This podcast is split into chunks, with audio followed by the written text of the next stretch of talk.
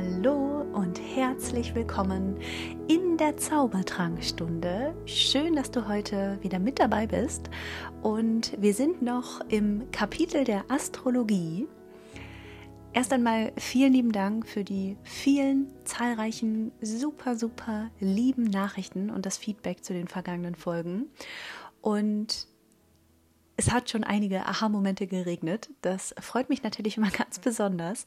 Und ich möchte dir jetzt noch in der heutigen Folge ja diesen Gesamteindruck der Astrologie noch ein bisschen verfeinern, indem wir die Planeten, insbesondere die persönlichen Planeten durchgehen, sodass du, wenn du dir auf deinen Radix ähm, ja wenn du auf deinen Radix schaust, ganz genau schauen kannst, okay, welche Planeten tummeln sich denn da eigentlich so? Und nochmal so ein kleiner Recap der vorherigen Folgen. Wenn du sie noch nicht gehört hast, dann lade ich dich an der Stelle dazu ein. Und wenn du jetzt deine Geburtsdaten eingegeben hast, wenn du auf deinen Radix schaust, dann siehst du ja so eine Scheibe mit zwölf verschieden großen Tortenstücken und die Häuser 1 bis 12 sind die Lebensbereiche.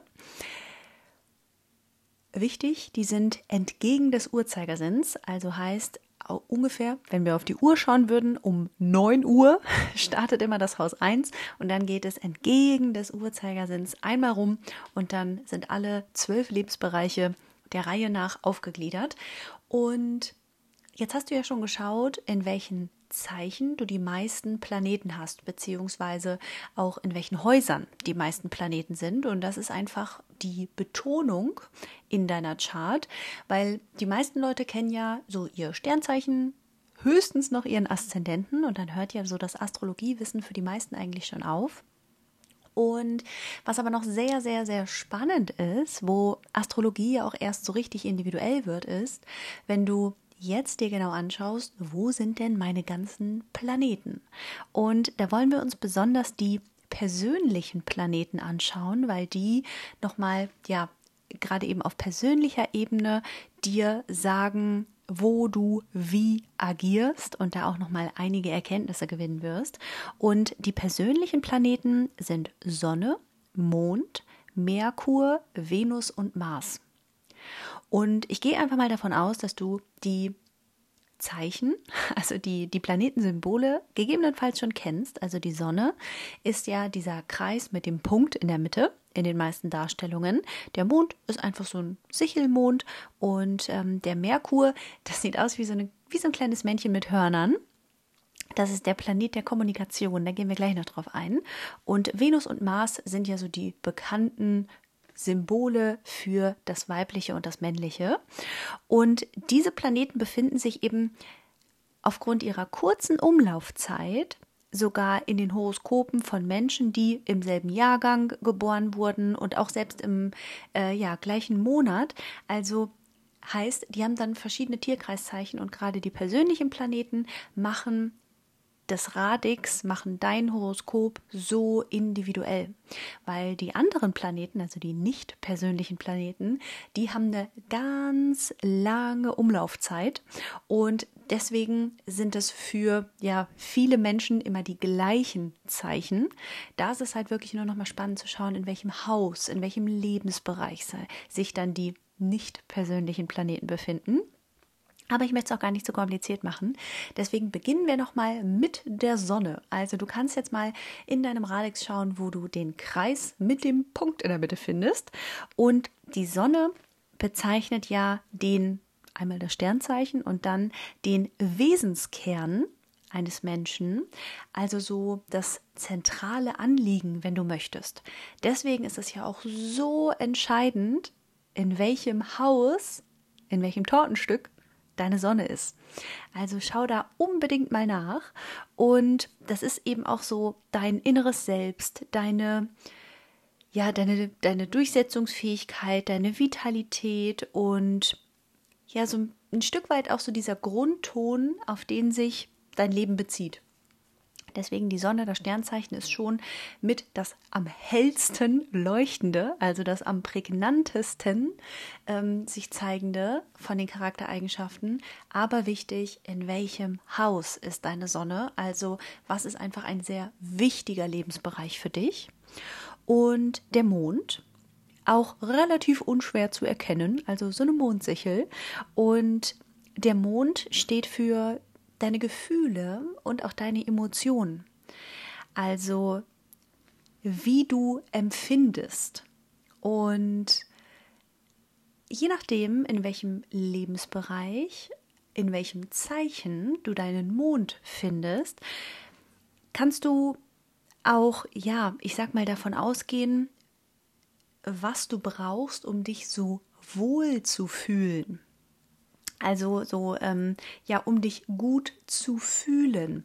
Und das ist so ein bisschen auch, wenn man so möchte, der Mond ja so unsere Energietankstelle. Also je nachdem, in welchem Lebensbereich und in welchem Zeichen dein Mond ist, ist das das, was du wieder zum Aufladen brauchst, um so deinen, ja, um so deinen Akku wieder aufzuladen. Also ich gebe dir einfach mal ein Beispiel von mir. Ähm, mein Mond ist im sechsten Haus im Stier. Und das bedeutet, dass ähm, ich eben so tägliche Routinen, regelmäßig was für meine Gesundheit tun muss. Deswegen sind Sport und gesunde Ernährung eben auch so wichtige Themen für mich, die so meine Emotionen auch wieder in Balance bringen.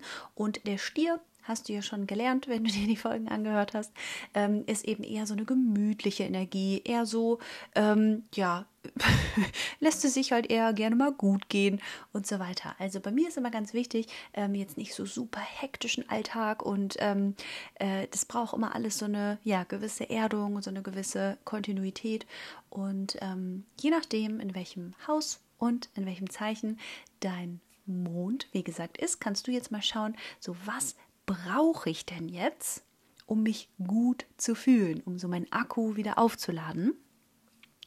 Also sehr, sehr spannender Planet, wo man sich viele spannende Erkenntnisse draus ziehen kann.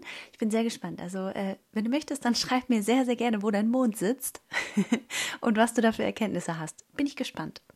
Und der Merkur auch ein persönlicher Planet, der es in sich hat, weil Merkur steht, wie vorhin schon gesagt, für die Kommunikation. Also je nachdem, wo dieses kleine Männchen mit den zwei Hörnern ist, ich finde, so sieht das ein bisschen aus, ähm, da geht es eben um den Verstand, um die Art zu kommunizieren, auch so dieses Rationale. Und bei Kommunikation geht es um Schreiben, um Sprechen, um ja, Ordnen, Abwägen. Also es geht eben darum, wie du in Kommunikation trittst, um es mal so ganz einfach zu sagen. Und je nachdem, in welchem Zeichen, in welchem Haus dein Merkur sitzt, kannst du eben schon erkennen, ähm, ja, auf welche Art und Weise du kommunizierst und was dir da so am leichtesten fällt oder vielleicht auch nicht. Ähm, aber du wirst auf jeden Fall wissen, in welchem Lebensbereich dir Kommunikation auch eher leichter fällt.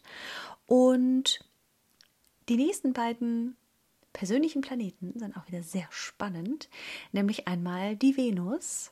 Die Venus ist ja die pure Weiblichkeit und Venus ist auch so dieser Schönheitssinn, die Genussfreude, ähm, so dieses ästhetische Empfinden auch, ähm, die Geselligkeit, die ja, Beziehungsfähigkeit ähm, und auch Erotik, also dieses Annehmen Ne? Ähm, und eben klar, Venus auch ähm,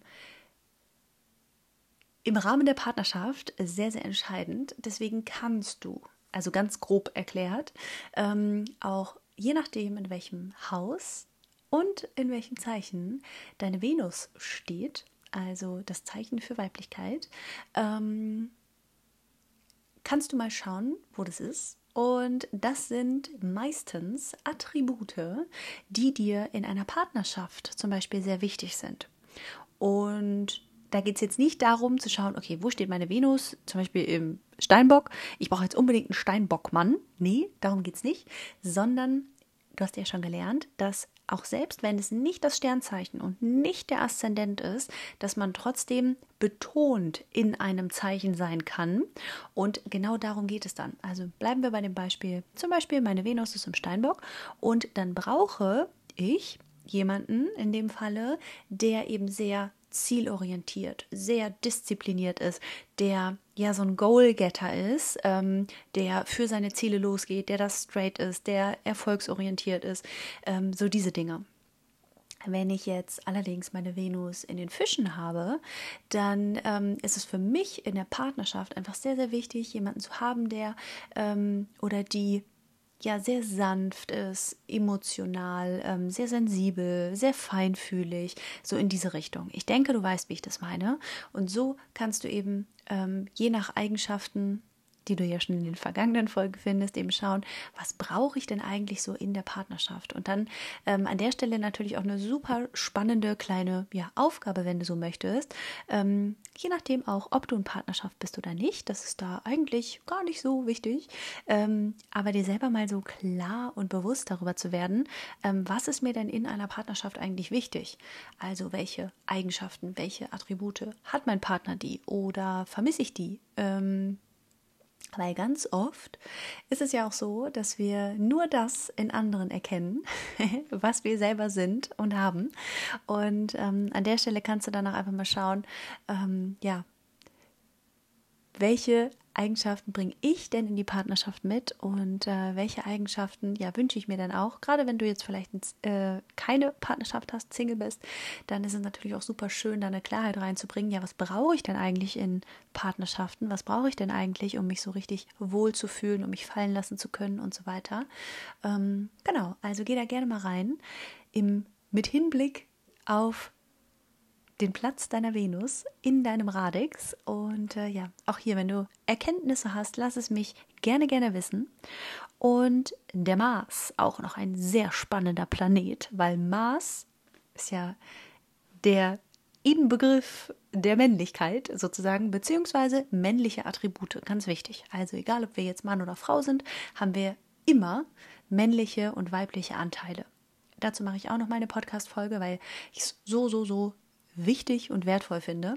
Mm, da einfach so ähm, ja gut differenzieren zu können und einfach so ein, so ein gutes Gefühl für zu bekommen, ähm, bin ich denn auch tendenziell eher in meiner Weiblichkeit, in meiner Männlichkeit, ähm, weil dir das auch auf ganz viele Lebensbereiche Rückschlüsse gibt, ähm, warum manche Dinge gut funktionieren, warum manche Dinge vielleicht nicht so gut funktionieren. Ähm, und äh, ja, das nun mal schon vorab gesagt.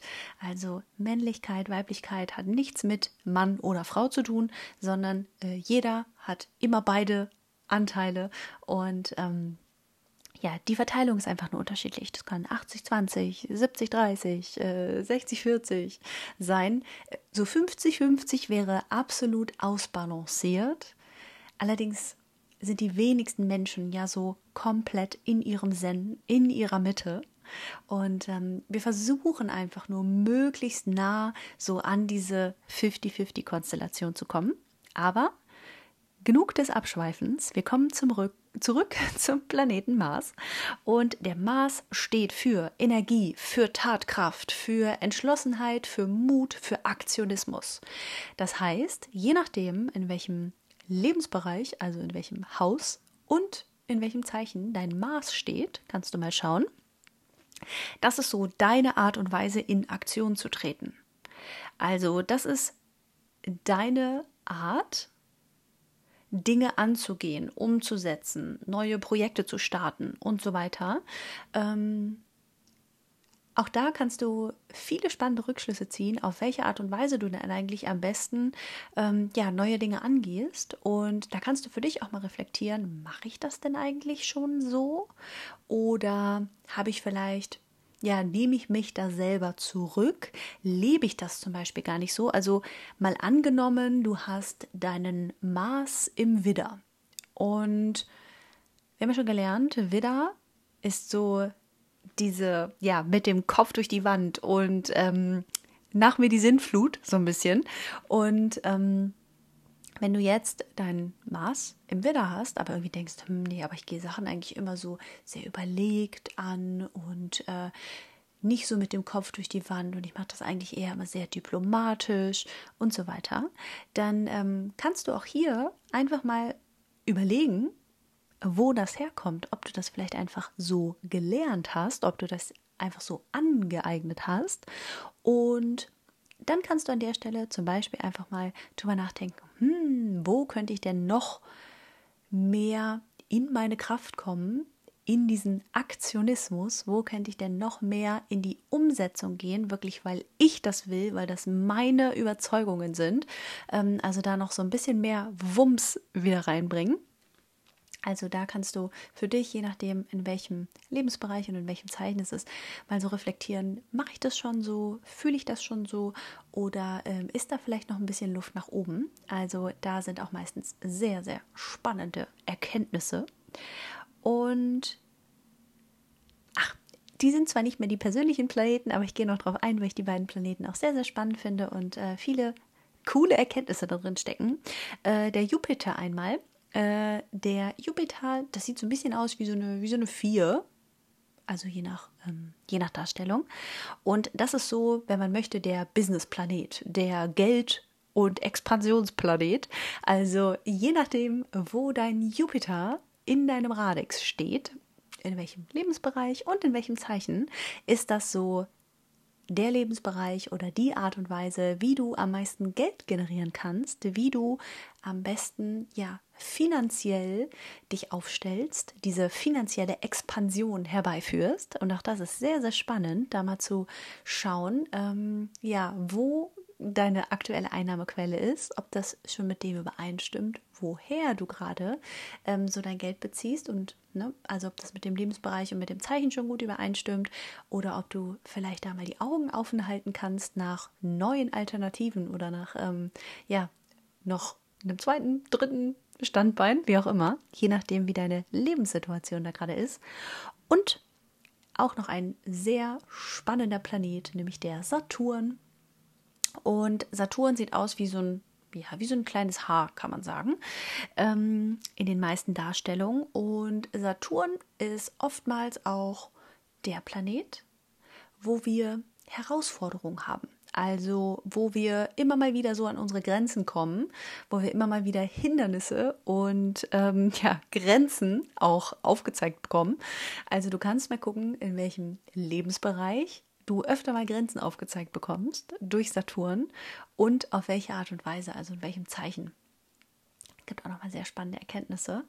Und äh, ja, wie immer, teile die sehr, sehr gerne mit mir. Wenn du magst, dann findest du mich auf Saskia unterstrich ruft auf Instagram oder du schaust auf meiner Website vorbei, kannst mir auch darüber eine Nachricht schreiben. Und äh, ja, um es nochmal in Erinnerung zu rufen, wenn du magst und jetzt sagst, oh, irgendwie Human Design, das ist ja schon irgendwie alles spannend. Ähm, und jetzt mit Astrologie noch und oh mein Gott, wenn ich das jetzt noch in Kombination mir angucke, ähm, da wird mir das ganz schön wild.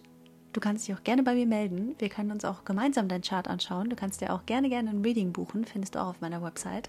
Und äh, dann äh, schauen wir doch einfach mal, wie es für dich businesstechnisch so richtig durch die Decke geht. Oder du vielleicht auch im partnerschaftlichen, im Familienbereich ähm, noch mehr Harmonie herstellen kannst. Also je nachdem, was dich da am meisten im Moment beschäftigt, äh, können wir sehr, sehr gerne reingehen. Würde ich mich riesig freuen. Und ja, in der nächsten Folge, ach, da freue ich mich schon drauf, wird es ums Manifestieren und das Gesetz der Anziehung gehen. Ist auch mit eins meiner Lieblingsthemen, weil man da auch so wahnsinnig viel shiften kann mit ein paar ganz einfachen, tollen Tipps und Feinheiten, die man im Alltag anwenden kann. Also freue dich auf die nächste Folge. Ich wünsche dir einen ganz wundervoll zauberhaften Tag und bis zum nächsten Mal.